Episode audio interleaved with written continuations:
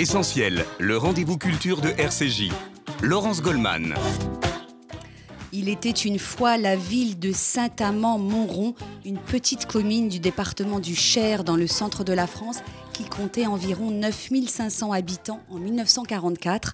La particularité de cette sous-préfecture du centre de la France, elle a été une terre d'asile et de refuge pour plusieurs dizaines de familles juives pourchassés par les nazis et leurs complices de Vichy pendant la Seconde Guerre mondiale. C'est cette histoire que nous allons vous raconter ce matin sur RCJ. À mes côtés pour en parler, Thierry Vincent, bonjour. Bonjour. Vous êtes un ancien militaire de carrière, vous êtes aujourd'hui conseiller place Beauvau au ministère de l'Intérieur et vous avez été le maire de Saint-Amand-Montrond de 2008 à 2020. C'est vous qui avez mis en lumière l'histoire si particulière de votre ville, en créant notamment un monument à la mémoire de ces hommes et de ces femmes qui ont sauvé des Juifs sous l'occupation en France, au péril de leur vie. À vos côtés, Jean-Yves Lannery, bonjour. Vous faites partie de ces enfants juifs qui ont été sauvés grâce à ces justes. Ce sont Pierre Aimé et Juliette Lannery qui vous ont recueillis aimé, protégé alors que vous aviez trois ans environ et vous ont ensuite adopté. Vous avez raconté votre, votre histoire dans ce livre que vous avez écrit pour vos enfants et vos petits-enfants. Dans cette émission, nous serons également en ligne avec l'historienne Sabine Zetoun. Elle est spécialiste de l'histoire de la résistance juive et du sauvetage des enfants. Elle a travaillé sur l'histoire de Saint-Amand, notamment à travers une exposition numérique conçue en 2015. Thierry Vincent, vous avez beaucoup travaillé vous-même sur l'histoire de votre ville, Saint-Amand, dont vous êtes originaire c'est vous, je l'ai dit, qui avez œuvré pour que le rôle joué par ses habitants dans le sauvetage des Juifs pendant la Shoah soit connu et reconnu. Tout d'abord, un mot sur le contexte général de Saint-Amand et de sa région. Dès 1940, c'est une terre d'asile hein, pour de nombreux Juifs qui fuient l'Alsace-Lorraine et la région parisienne. Saint-Amand, je le précise, et ça va expliquer beaucoup de choses, c'est en zone sud, en zone libre, à quelques kilomètres de la ligne de démarcation. Voilà. Il y a eu, en fait, euh, on, peut dire historiquement, il y a eu trois vagues de, de, refuges euh, à, Saint-Amand. Avant septembre 1939, déjà avant, euh, il y a eu beaucoup de, de juifs d'Europe centrale qui sont arrivés. Ensuite, euh, on peut dire qu'après euh, la, période de septembre 1939, quand les, hostilités euh, ont commencé à, être présentes en Europe, on, a toute une vague de, juifs venant d'Alsace et de, Moselle. Et puis ensuite, après 1942, quand là, euh, le, régime euh, de, Vichy euh, a, vraiment mis en œuvre toutes ces, lois scélérates, il y a eu une autre, une autre vague de, personnes qui, là, se sont réfugiées à Saint-Amand dans un contexte de, de, peur, d'angoisse et de, chasse, en fait. Euh, comment ces, familles, euh, ces couples, ces, personnes de, confession juive ont été accueillis euh, dans votre ville de Saint-Amand? C'était pas, alors pour bien situer, c'est pas un village, c'est une sous-préfecture, c'est une, ville de taille moyenne. Oui, une petite ville, une petite ville à la campagne, comme disait Pierre Daninos. L'accueil a été fait assez naturellement. Et quand donc les, familles se sont installées, alors, il y a de très vieilles familles euh, saint-amandoises euh, du nom de, Judas qui, qui, étaient implantées. voilà. Donc, c'est sûr que cette terre, depuis le Moyen Âge, était une terre de passage. Ça, c'est évident. Mais beaucoup de personnes ont été accueillies, des familles. Alors, au début, les familles sont restées constituées. Et ensuite, euh, quand ça a été euh, donc après le déclenchement de la guerre, il y a une partie des enfants qui sont qui ont été, euh, on veut dire, adoptés, intégrés dans, dans les familles. Euh, l'archiprêtre Doucet euh, a fait des, certificats de baptême, euh, tout plein de, faux en écriture, voilà, pour intégrer le, pour les familles de trois enfants, bah, le 3 plus 1, en fait, hein, donc voilà. Et puis, et puis le, le, proviseur du, du, collège, monsieur Louis Gallas, lui, donc, a intégré, puis alors ils ont, ils ont christianisé tous les prénoms, voilà, changé les noms. Donc, Et moi, mon père, euh, qui, était, euh, qui était jeune à l'époque, se dit en fait, on savait qui était euh, l'enfant supplémentaire caché, donc qui, qui était dans, dans, dans, les familles. Et puis, les jours de marché, le samedi matin, eh bien, les parents qui étaient un petit peu en dehors de, Saint-Amand dans des fermes, comme ouvriers agricoles, c'était beaucoup de besoin de, de main-d'œuvre, et donc retrouvaient leurs enfants donc, sur le marché euh, voilà, donc un, peu au vu et au su de, tout le monde. Hein, vous diriez que c'est un processus, un réseau d'entraide qui s'est mis en place euh, parmi la population de Saint-Amand. Mm. Les choses se sont faites naturellement ou quelqu'un a pris la tête de, bah, cette petite organisation Non, ça, a été, euh, ça a été assez naturel. Alors c'est vrai que à partir de, de donc le... Là, on est à l'été 42. Hein. C'est là qu'il y a les rafles, les vraies grandes rafles, les vagues d'arrestation. Il y en a eu dans le sud du Cher, à la demande des, autorités françaises, et, donc effectuées par la milice. Euh, donc, euh, et là, il y a eu sept, sept juifs d'Europe centrale donc qui, qui avaient garder euh, les, apparences euh, et, qui ont été arrêtés et envoyés en, camp de, transit euh, dans, le Loiret avant d'être acheminés à Drancy et acheminés vers la mort donc depuis Drancy. Et, mais il y a eu un moment, le, je voudrais évoquer deux, deux personnes, c'est le sous-préfet de Saint-Amand à l'époque, Pierre Le Seine, qui a, lui, euh, refusé de, constituer euh, le fichier des, juifs euh, du, sud du Cher, qui, avec son secrétaire général François Villatte, donc ont détruit des, documents. ils, ont, ils ont refusé ostensiblement de. Donc jusqu'en juillet 44, date à laquelle donc, euh, quand il y a eu, euh, après l'assassinat euh, de, donc, de, où là, il y a eu cette, cette machine à rechercher. et puis, les, FTP avaient pris Saint-Amand le 6 juin 44, et donc déclenché, et, surtout, prenant, tuant des miliciens, mais prenant en otage une dame avec ses deux enfants qui étaient réfugiés à la sous-préfecture. Enfin, pas réfugiés, qui vivaient tranquillement à, la sous-préfecture qui avait été protégée. C'était le problème, c'est que cette dame qui a été prise en otage par les, les, les, les, maquisards, eh bien, c'était la femme du numéro 2 de la milice française, mmh. Boudelan, mmh. qui, était, qui préférait que cette famille soit réfugiée à Saint-Amand, ville tranquille, plutôt que de vivre à, Vichy. Et, et voilà, et d'où la répression, comme vous le soulignez. Euh, avant de passer la parole à, Jean-Yves Lannery, euh, Thierry Vincent, est-ce qu'on euh, on a une idée, une idée précise du nombre d'enfants qui ont été cachés à Saint-Amand et dans les fermes des environs alors, Alors, il y a 15, 15 habitants de Saint-Amand qui ont été décorés de la médaille des justes. Oui. Euh, alors, 24 euh, dans le sud du Cher, euh, 3 exactement de, à, Saint-Amand, hein, les, parents de, Jean-Yves, euh, le papa et la maman. Hein, euh, donc, euh, et, puis euh, une autre personne. Mais, mais comme Saint-Amand était en fait la, ville où il y avait le marché, où il y avait beaucoup de passages, donc ces, gens-là, donc que ce soit les, boisseries, les Baugés ou autres familles, on, sont passés par Saint-Amand, mais bon. Des, gens vraiment habitants et, nés à Saint-Amand, ce sont les, parents de Jean-Yves surtout. Oui, Jean-Yves Lannery, donc vous avez euh, euh, été euh, sauvé grâce à un couple hein, de Saint-Amand, les Lannery. Votre histoire, elle est à la fois emblématique de celle des enfants juifs cachés en France, mais elle est également très singulière. Vous êtes né probablement en 1939 ou 1940 à Paris. Je suis né au début de 40 ou enfin 39.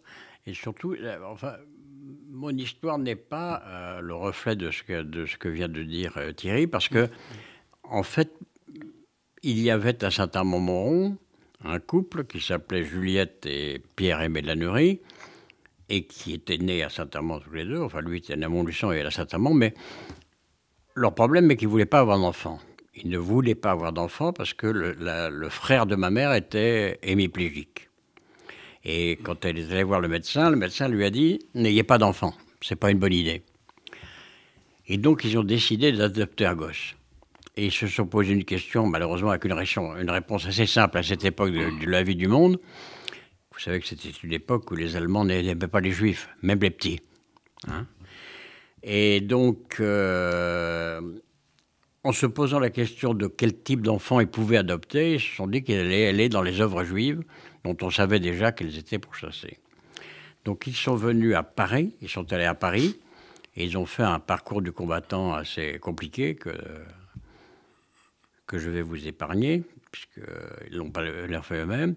Et puis ils ont fini par atterrir dans une œuvre juive des Vertémères qui les a envoyés à côté de Montauban dans un petit patelin qui s'appelle Montbeton, et où il y avait là un château dans lequel étaient recueillis des, gosses, dont les parents étaient partis en fumée euh, quelques, un an ou deux ans plus tôt. Voilà. Et voilà. Donc, ils vous ont, ils vous ont euh, euh, accueillis en connaissance de cause. Hein, ah ben, pas en connaissance de cause, en demande de demande de cause. Ils sont venus là pour ça là Que savait-il euh, à cette période-là? Là, on est début 43 on est, oui, on est début 43. Bah, les Français savaient parfaitement que c'était pas une bonne période pour les Juifs, même si on connaissait même pas. on le, on le savait. Hein. Bien sûr. Oui, oui, oui, on avait connaissance des, des, rafles, des bah, arrestations. il y en a déjà eu en, à l'été 41, en 42. Bah, les lois étaient passées, voilà. donc euh, voilà. Euh, et puis la, période dont je parle, c'est on arrive à Saint-Amand. Euh, ça n'existe plus, la zone libre. Hein, puisque, comme vous savez, la, ligne de démarcation a été euh, effacée en, novembre 1942. Donc, euh, Saint-Amand est comme toutes les communes de France et est surveillée soit par la police, soit par l'Allemagne, soit par les deux. Donc, pour répondre à votre question, oui, mais ça, mes parents savaient parfaitement où, où ils mettaient les pieds, oui. On va essayer de comprendre dans cette émission qui sont ces hommes et ces femmes qui euh, ont, pris de grands risques hein, pour euh, cacher, euh, pour héberger et, pour protéger bah, des enfants juifs. Parlez-nous de vos parents, Juliette et Pierre-Aimé. Alors, c'était des citadins hein, ils vivaient, enfin, ils vivaient à Saint-Amand. Non, je voulais dire par rapport, au, par rapport aux hein. autres, par rapport à ceux qui vivaient dans les fermes autour ah de Saint-Amand. Parlez-nous d'eux. Que peut-on bah, en dire Mon père était né en 1901 et ses parents euh, sont décédés l'un et l'autre quand il avait 14 et 15 ans. Donc il a, son école s'est arrêtée là. Et donc il est allé euh, à une compagnie de chemin de fer qui s'appelait PLM, puisque le SNCF n'existait pas, le Paris-Long-Méditerranée. Et là, il a posé des rails pendant quelques années. Puis après, il a suivi des cours du soir pour devenir un peu plus proche des études d'ingénieur. Puis voilà, puis il a rencontré, euh, il a rencontré sa femme à Saint-Amand-Montrond, il l'a épousée et euh, ils n'ont pas eu d'enfants. C'est la belle histoire, ils sont connus, ils sont aimés, ils ont eu beaucoup d'enfants, voilà. Ils sont connus, ils sont aimés, mais ils n'ont pas eu d'enfants du tout. Donc, et puis en plus, j'ai appris il y a très peu de temps, d'ailleurs c'est assez émouvant de le raconter, dans des lettres d'amour de mon père à sa fiancée en 1930, où il dit Ma chérie, nous n'aurons pas d'enfants, eh bien, la belle affaire, la belle affaire, nous vieillirons tous les deux. Donc, c'est pas du tout un hasard. Donc il a épousé une jeune femme qu'il aimait en savant qu'il n'aurait jamais d'enfant. Donc c'est quand même des gens pas mal, quoi. Alors vous avez écrit ce livre hein, euh, euh, pour votre, euh, pour, votre famille, vos enfants, vos petits-enfants, pour raconter cette histoire. Il y a, il y a, il y a des phrases qui m'ont beaucoup marqué. tout d'abord, celle phrase que, que, prononce votre maman lorsqu'elle arrive dans cette maison d'enfants. Elle vous a dit, je t'ai choisi toi parce que tu étais malingre et hébété. Et vous l'avez pris comme une immense déclaration d'amour. C'est la plus belle déclaration d'amour que j'ai jamais eue. Et puis on m'a déjà dit t'es, es con et bête, mais c'était pas aussi tendre que t'es malingre et hébété. Et vous étiez un, petit garçon juif euh, qui avait été placé par ses parents. J'avais de l'asthme. oui, vous, vous écrivez j'étais muet, circoncis et asthmatique.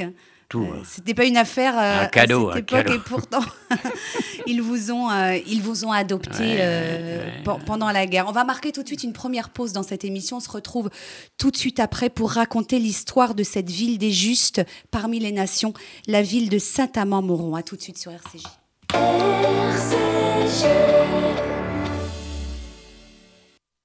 Depuis 1950, le Fonds social juif unifié combat la pauvreté et l'exclusion et met des actions essentielles au service de la solidarité. Grâce à vos legs, donations et assurances vie, vous permettez au FSJU d'agir. Je m'appelle Daniel, j'ai 64 ans, je soutiens le FSJU depuis longtemps, mais je ne savais pas que je pouvais faire aussi un testament en sa faveur. J'ai décidé de passer le cap et laisser une partie de mon héritage au FSJU. Ce geste donne un sens à mon engagement. Pour toute information, contactez Elena Atias au 01 42 17 10 55. 01 42 17 10 55. Le KKL, depuis 120 ans, une histoire extraordinaire. Une aventure qui mêle écologie, réalisation d'infrastructures et plantation d'arbres. Une histoire d'éducation sioniste et d'investissement dans le futur des jeunes générations. Le KKL, c'est la réalisation du rêve de ceux qui ont cru en ce miracle que l'on appelle Israël. Mais par-dessus tout, le KKL, c'est un amour indéfectible et un engagement pour la terre et le peuple d'Israël. Faites partie de cette aventure en soutenant le KKL de France. Faites votre don sur From Los Angeles, California. Prochain Maguès le 3 février à 23h avec au sommaire. Le salon de l'innovation qui s'est déroulé à Las Vegas, l'actualité musicale avec le nouveau numéro 1 du Billboard. Nous allons également parler des bienfaits de la musique avec une toute nouvelle étude de l'université de Harvard à ce sujet, cinéma bien sûr, et aussi d'un nouveau documentaire sur les négociations de paix au Proche-Orient avec son réalisateur ancien nominé aux Oscars. Le Maguès, c'est sur RCJ avec Francky Perret. RCJ, à l'écoute de votre vie. Et nous sommes toujours ensemble dans Essentiel sur RCJ. Nous parlons ce matin de la petite ville de Saint-Amand-Montrond dans le Cher, qui pendant la guerre a sauvé des dizaines d'enfants juifs de la déportation. Nous sommes en ligne à présent avec l'historienne Sabine Zetoun. Bonjour. Bonjour. Merci d'être avec nous euh, dans cette émission. Vous êtes spécialiste de l'histoire des Juifs pendant la Shoah, notamment celle de la résistance juive et du sauvetage des enfants. Vous avez participé à cette exposition numérique en 2015 qui a raconté l'histoire de cette ville de, Saint-Amand. Euh, euh, Sabine Zetoun, comment avez-vous été amenée à participer à cette, exposi à cette exposition et, et à vous pencher sur l'histoire de Saint-Amand? Euh, oui, j'ai été amenée à travailler sur la commune de Saint-Amand, qui se trouve dans le département du Cher, donc euh, l'importance de ce département du Cher, par le biais du comité français pour Yad Vashem, euh, dans le cadre de son projet Ville et village des Justes de France. Et je dois dire que cette réalisation a été menée euh, à bien en lien étroit avec la municipalité de l'époque, dont Monsieur Thierry Vincent en était le maire. Et euh, je dois rappeler, je dois saluer, je pense que M. Vincent et M. Lannery sont là, que je salue tous les deux. Ils sont là, ils vous écoutent. Voilà, et que M. Vincent ainsi que son équipe euh, ont été extrêmement impliqués euh, dans cette exposition, dans ce projet, et euh, qu'il a toujours été euh, aux côtés du comité français pour Yad Vashem, euh, entre autres pour cette exposition, mais aussi pour l'organisation de multiples cérémonies pour les justes. Euh, euh, Sabine Zetoun, avant de parler euh, de, cette ville de Saint-Amand, un mot pour replacer le, contexte général. À partir de quelle date l'entreprise clandestine de sauvetage des enfants juifs a-t-elle débuté en France? On peut dire que l'été 42 marque un tournant avec les, premières grandes rafles de masse dans le nord puis dans le sud de la France. Oui, en effet, l'année 42 a été l'année la, la, plus noire pour les Juifs de France mais aussi ça a été l'année où les euh, structures, les réseaux se sont euh, constitués à la fois par la résistance juive, mais aussi par euh, des œuvres non juives, internationales ou pas, euh, comme euh, la CIMAD, l'amitié chrétienne, etc. Donc euh, l'année 42 a été un tournant puisque euh, les rafles, que ce soit en zone occupée ou en zone euh, dite libre, ont commencé. N'oublions pas que en août 42, dans cette zone dite libre, c'est le gouvernement de Vichy qui a décidé de, de, de transférer des centaines et des milliers de juifs vers la zone occupée pour ensuite les déporter. Euh, on parlait euh, des, des, juste avant la pause de, de ces justes hein, de Saint-Amand, une quinzaine de personnes qui ont été décorées de la médaille de Yad Vashem. Euh, est-ce qu'il est possible de, dresser un, profil de ces Français, le plus souvent anonymes, qui ont accueilli des enfants juifs et leur ont sauvé la vie pendant la guerre, Sabine Zetoun? Ou est-ce que c'est tout le monde? oui. En effet. Alors, plus particulièrement à Saint-Amand-Moron, je crois qu'il y a une quinzaine, voire un peu plus d'enfants qui ont été sauvés à Saint-Mauron, mais également des adultes. Euh, en, dehors du couple Lannery qui, qui lui habitait euh, à Saint-Amand, euh, à Saint-Amand-Mouron, donc en ville, dans cette commune, tous appartenaient au monde rural. Et, et, ils étaient fermiers pour la plupart et de génération en génération. Et à Saint-Amand-Mouron plus précisément, ils avaient en commun d'être catholiques pratiquants, mais catholiques pratiquants sans être pour autant prosélytes euh, à vouloir euh, ou tenter de convertir euh, les enfants juifs. La plupart vivaient en couple et aussi étaient, avaient une famille nombreuse. Vous avez certaines familles qui avaient huit enfants et tous ont agi en pleine conscience, en pleine connaissance de cause, car tous savaient la véritable identité des enfants, de ceux qui cachaient, adultes ou enfants. Dans certains cas, euh, certains ont sauvé des enfants, mais ne savaient pas que les enfants étaient, euh, étaient juifs. Peut-être euh, au fil des mois et des années, ils se sont aperçus que l'enfant était juif et les ont gardés, mais en grande majorité, ils ne le savaient pas. Mais à Saint-Amand, ce qui est remarquable, c'est qu'ils le savaient et ils ont ils ont gardé les enfants jusqu'à la fin de la guerre.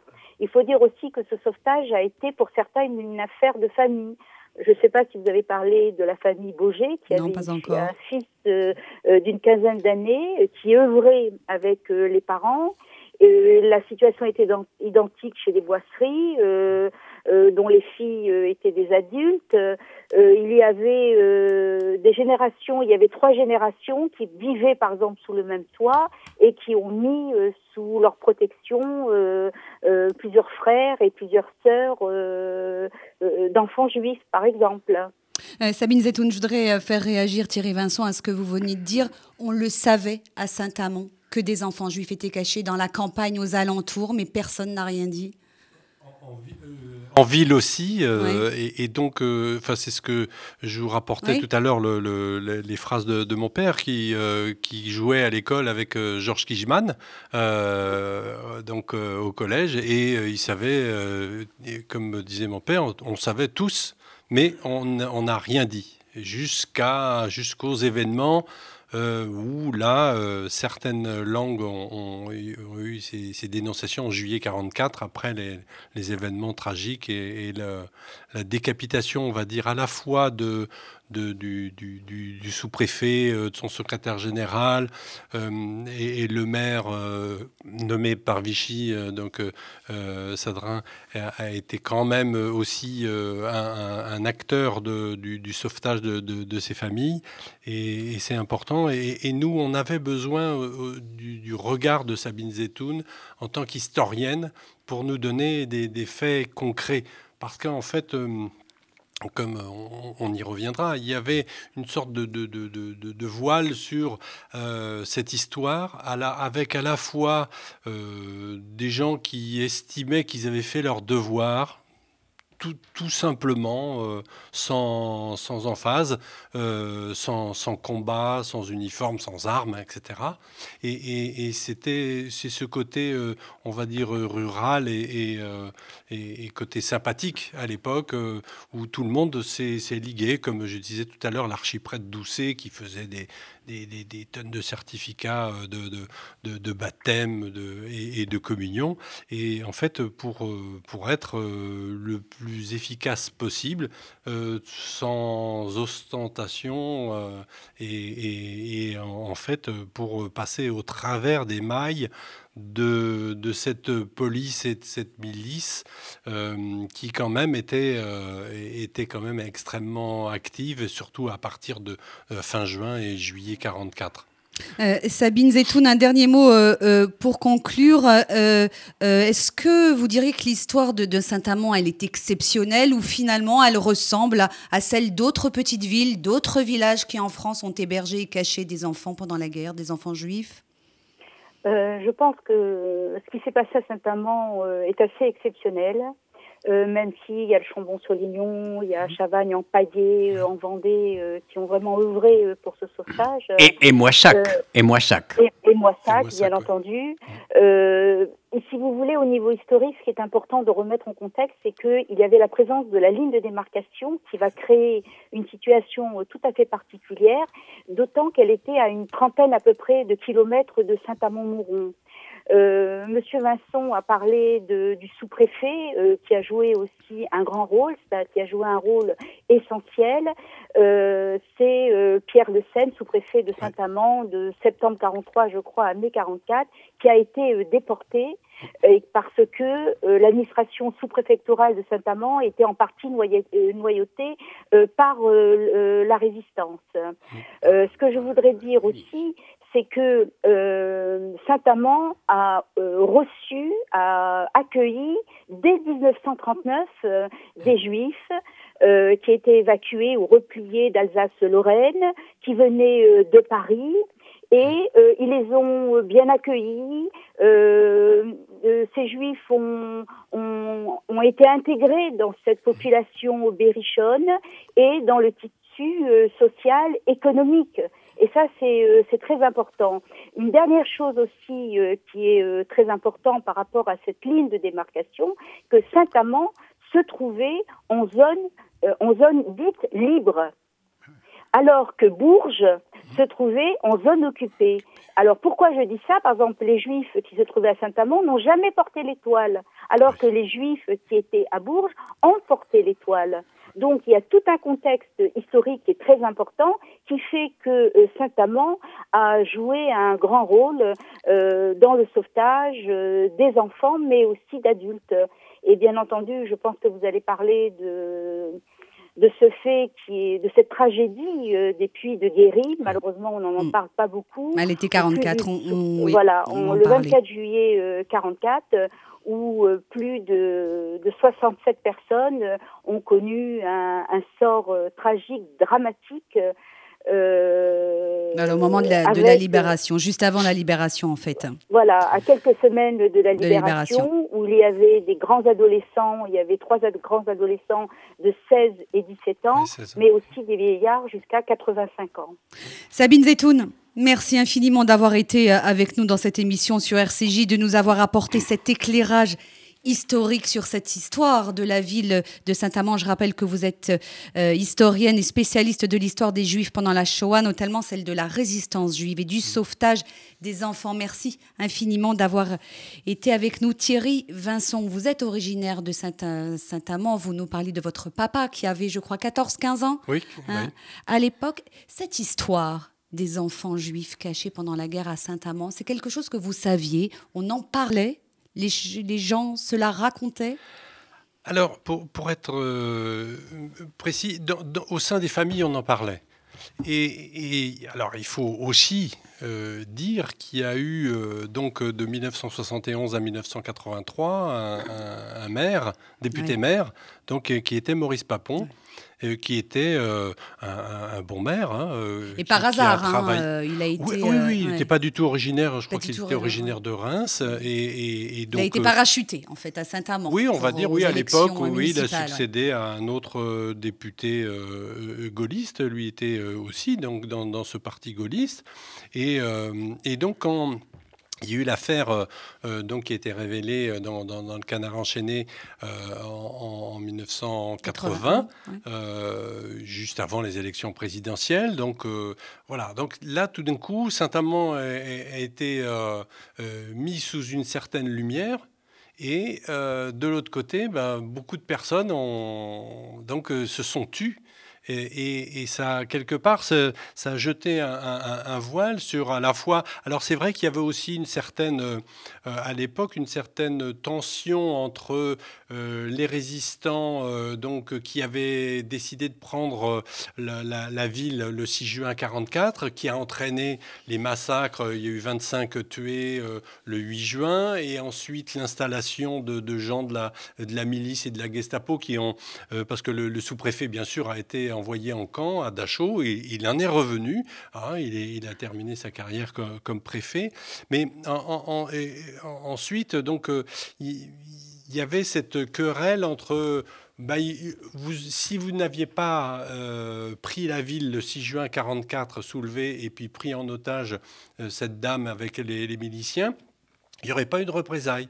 Donc vous voyez, il y, a, eu tout ce contexte qui fait que euh, le fait de, pointer du doigt l'histoire et, de dire, mais attention, euh, euh, certes, il y a eu des combattants, parce qu'il y a quand même 230 Saint-Amandois qui sont morts au combat pendant la, Deuxième Guerre mondiale, c'est quand même pas rien. Il y a eu ces 25 personnes fusillées. Mon, père a, réchappé de, justesse à, les, les, 15 jeunes qui ont été, qui ont été fusillés à côté du monument aux morts. Euh, vous donc il y a toute cette, euh, cette histoire euh, trouble et on ne parlait pas, donc on parlait pas de ces personnes qui, sans uniforme, sans armes, ont, ont, œuvré eux aussi pour le bien de, l'humanité. Et, donc, c'était ça. Puis il y avait aussi ce, ce fait, cette, cette querelle entre on va dire, euh, les, partisans de Robert Lazuric, qui était le maire de 1935 à 1940, qui était euh, juif aussi, le fondateur de l'Aurore, euh, du, journal L'Aurore, qui, lui donc est, parti avec les, parlementaires à Alger. Donc, vous voyez, il y a toute cette ambiance.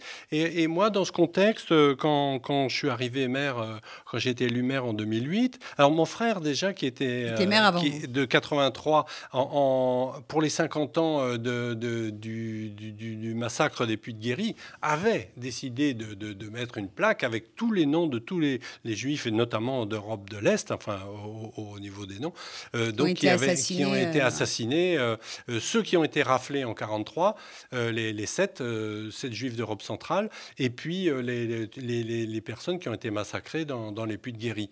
Donc déjà, c'était un choc et, c'était important. Donc ça, c'était en, en, donc en, en 94. Donc euh, vous voyez. Et puis après, il y a eu euh, donc euh, Jacques Chirac qui a été président de la République en 95. Et donc là, le discours de Jacques Chirac qui reconnaît la responsabilité de, l'État français, puis quelque part de, la France, euh, enfin pas quelque part, hein, de la responsabilité. Et puis euh, c'est le, travail qu'il y a eu avec, avec Simone Veil, euh, donc, et en, notamment donc une cérémonie importante en janvier 2007.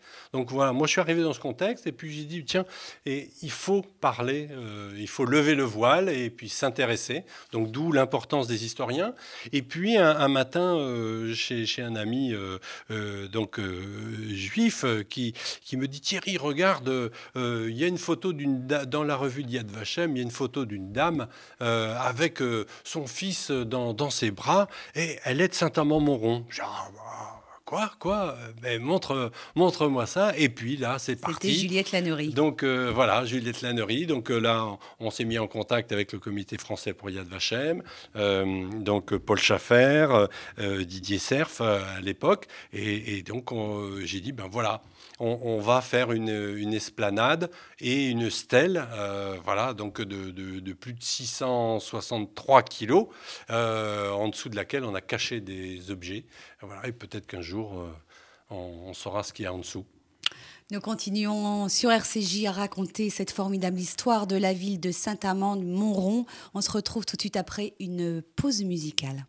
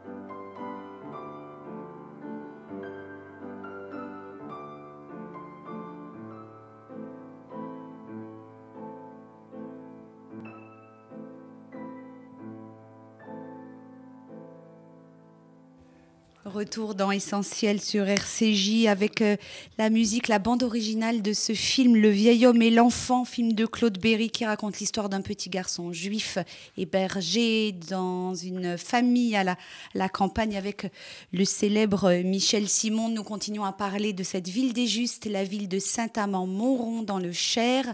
Euh, Jean-Yves Lannery, on le disait avant la pause, hein, vous avez donc été adopté par euh, ce couple, Juliette et Pierre aimé euh, Lannery, vous aviez euh, trois ans. Bah, vous n'avez jamais su, vous, pendant la guerre, que vous étiez Vous étiez trop jeune, peut-être? Bah, J'étais petit. Non, votre question, c'est quoi? J'ai jamais su quoi Vous n'avez vous ne saviez pas euh, pendant la guerre que vous étiez ah juif, et je voulais le mettre en relation avec tous ces enfants juifs qui le savaient et qui devaient le taire, le cacher. surtout, euh, je, pensais au, film, euh, au film de Claude Berry justement. Vous n'avez pas la même histoire que ces enfants-là. Ben, pas du tout. Moi, je suis arrivé à cet moment, j'avais deux, ans et demi, trois ans, donc bon, mon discours sur l'humanité était assez court. Voilà. À quel moment? Quel âge aviez-vous lorsque vos parents vous ont révéler votre histoire si particulière euh, Moi, une petite histoire assez jolie, euh, comme toute cette histoire est belle. Je vais un jour faire des courses, je dois avoir 8-9 ans, avec le portefeuille, de, le porte-monnaie de ma grand-mère. Et puis, euh, un papier de ce porte-monnaie tombe par terre. Je le ramasse, je le lis.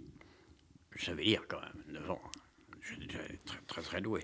Euh, et je lis que je suis signé, nanana, lègue tous mes biens à ma fille Juliette ou à son mari euh, Pierre-Aimé. Et en cas de décès de ceux-ci, à leur fils adoptif Jean-Yves. Bon. Je referme le papier, euh, je ramène la baguette et les roues doudou. Mais moi, adoptif, ça me fait pas grand-chose, quoi. J'avais aucune idée ce qu'elle voulait dire, donc pas dire que ce soit un grand choc émotionnel. Je me souviens parfaitement du nom, donc ça veut dire qu'elle avait sans doute fait un petit quelque chose, mais pas beaucoup plus que ça. Et puis quelques années plus tard, euh, euh, en vacances, mon père m'a dit il faut que je te parle. Donc euh, c'était d'homme à homme, quoi. Il y avait un truc. Enfin, j'avais 10 ans et lui un peu plus. Et il me dit voilà, on t'aime beaucoup. Je dis je sais, bon, ta maman t'aime beaucoup, ouais, ton papa t'aime beaucoup, ouais, ben moi aussi. Et je ne voyais pas où en venir. Et pourtant, là, euh, bah, tu n'es pas euh, notre fils euh, naturel. Voilà. Ils m'ont raconté l'histoire. Voilà. Alors, bon, je trouvais ça. Il vous raconte votre histoire, c'est-à-dire pas grand-chose finalement. Pas grand il, ne, il ne connaissait pas. Non, mais il raconte les rapports de eux avec moi. Et donc, bah, ça me je n'arrive pas à, identifier l'effet que ça m'a fait sur le moment, mais en tout cas pas un choc émotionnel terrible. C'est peut-être pour ça que je suis un petit peu décalé, un peu, fou depuis, mais, euh, en tout cas ça ne m'a pas perturbé plus que ça. Puis après, j'ai pas beaucoup cherché, parce que vous savez, les, enfants adoptés qui ont cherché, c'est ceux qui n'étaient pas bien dans leur peau. Mais moi, j'ai une enfance euh, formidable, une adolescence formidable, donc, à l'âge où on cherche ces choses-là, c'est-à-dire 17-20 ans, moi j'ai cherché parce que bon, y avait un côté de curiosité, mais les parents que j'avais, ils me convenaient très bien, quand je n'avais pas envie d'en avoir d'autres. Et donc, euh, lorsque je suis arrivé à Paris pour faire mes études, puisqu'à l'époque, euh, Saint-Amand dépendait de l'Université de Paris, donc si vous voulez faire des études universitaires, il fallait venir à Paris. Et donc je suis venu à Paris, je cherchais un petit peu, mais franchement un peu mou du genou, quoi. Mais j'ai quand même une jolie histoire à raconter. La seule chose que je savais de moi, pas du tout mon patronyme, pas du tout. Je savais que mes parents étaient partis en fumée, euh, sans doute dans les tout premiers convois. Tout ce qu'on savait de ces gens-là. On ne savait pas leur nom, on ne savait rien. Et puis il n'y avait pas Internet, il n'y avait pas tout ça. Tout ce que je savais, c'était le lieu de naissance, c'est-à-dire Paris 1er. Donc je suis allé à la mairie de Paris 1er, qui maintenant n'est plus une mairie depuis quelques mois, puisque c'est Paris, Paris Centre. oui. Et j'ai demandé à parler à un officier d'état civil. Et puis, euh, je suis tombé sur l'adjoint au maire, qui était quelqu'un de très sympathique. Et je lui ai raconté mon histoire. Il me dit, on va chercher. Et il a cherché, et là, il y a une découverte formidable. il y a plein de pages de l'état civil qui avaient été arrachées par le type en fonction à l'état civil à cette époque. Donc entre les années 40 et 42, il y a un homme qui prenait des risques formidables d'arracher les pages d'état civil où il y avait des non-juifs. Et donc, j'ai demandé le nom de cet euh, officier d'état civil, qui était mon nom. Là, nous sommes en 1960, 58, 60, par là. Et je demande son nom, on me donne, et je cherche l'adresse de ce monsieur. Je la trouve. Et j'y vais. Je sonne à la porte, et une dame sans âge, c'est-à-dire à peu près celui que j'ai maintenant, euh, m'ouvre la porte. Et je lui raconte. Je lui dis voilà pourquoi je suis là. Ah, elle dit oui, c'était mon mari. Il est mort il y a quelques mois. Rentrez donc. Et elle m'explique que très souvent, pendant ces deux ou trois années, il venait à la maison et il brûlait les feuilles où il y avait marqué le nom juif dans ce petit poêle que vous voyez là. Elle m'a montré un poêle à bois qui était là. Voilà comme quoi des gens sont des héros absolus, totalement inconnus. Donc, ça m'a fait beaucoup d'émotions, mais ça ne m'a pas fait avancer euh, tellement dans l'histoire. Voilà. Donc ma recherche s'est arrêtée là. Je trouvais que comme c'était une histoire magnifique, c'était pas la peine d'aller chercher autre chose. Pas la peine d'en rajouter. Alors j'ai demandé à cette dame euh, qu'est-ce que je pouvais faire pour lui faire plaisir. Elle m'a dit j'adore les chocolats. Donc je l'ai abreuvé de chocolat jusqu'à sa mort. Hein. J'ai lu euh, très attentivement euh, euh, ce livre, Jean-Yves Lannery, hein, le récit de votre vie, attentivement, consciencieusement, et j'ai relevé plusieurs phrases. Alors, je dois dire que vous l'avez vous l'avez lu, hein, Thierry Vincent.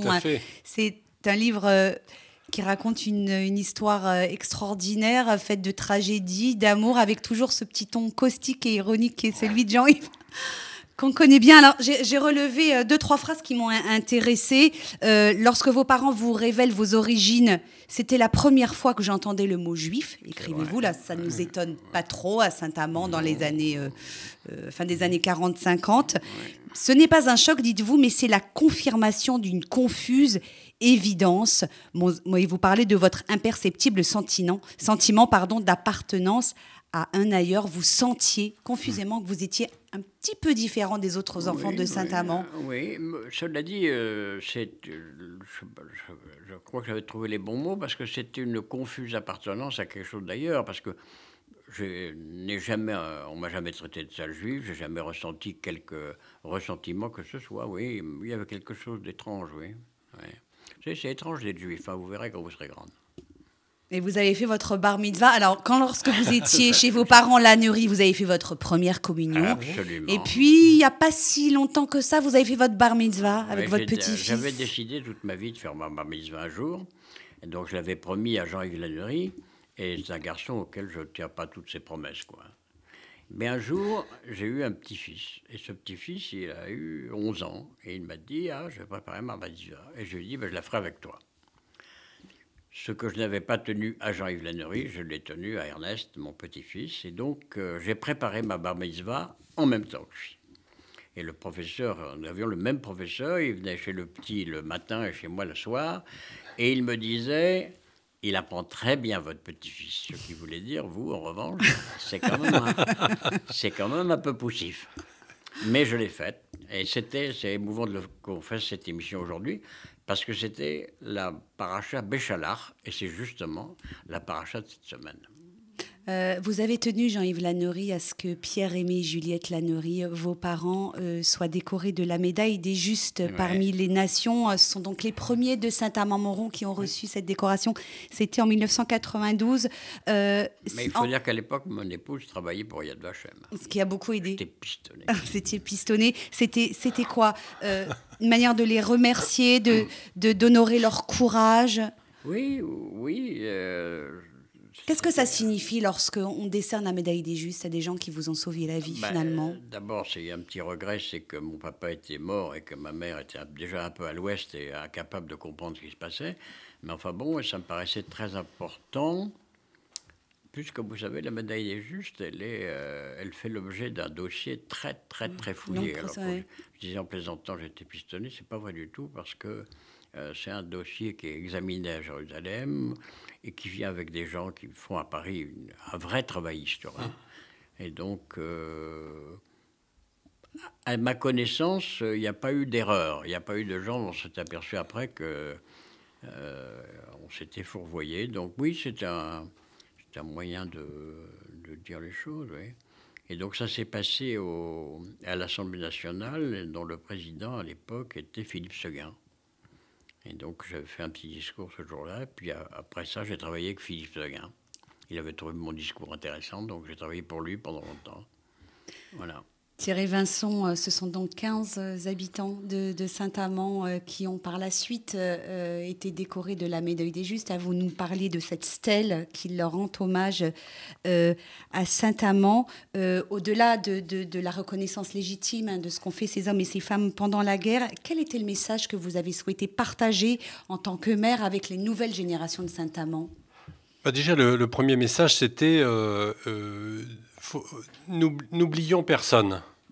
Ah, ça, c'est important dans, dans le dans l'histoire de, de, Saint-Amand, comme je le disais tout à l'heure, des, des, personnes qui ont œuvré sans armes, sans uniforme.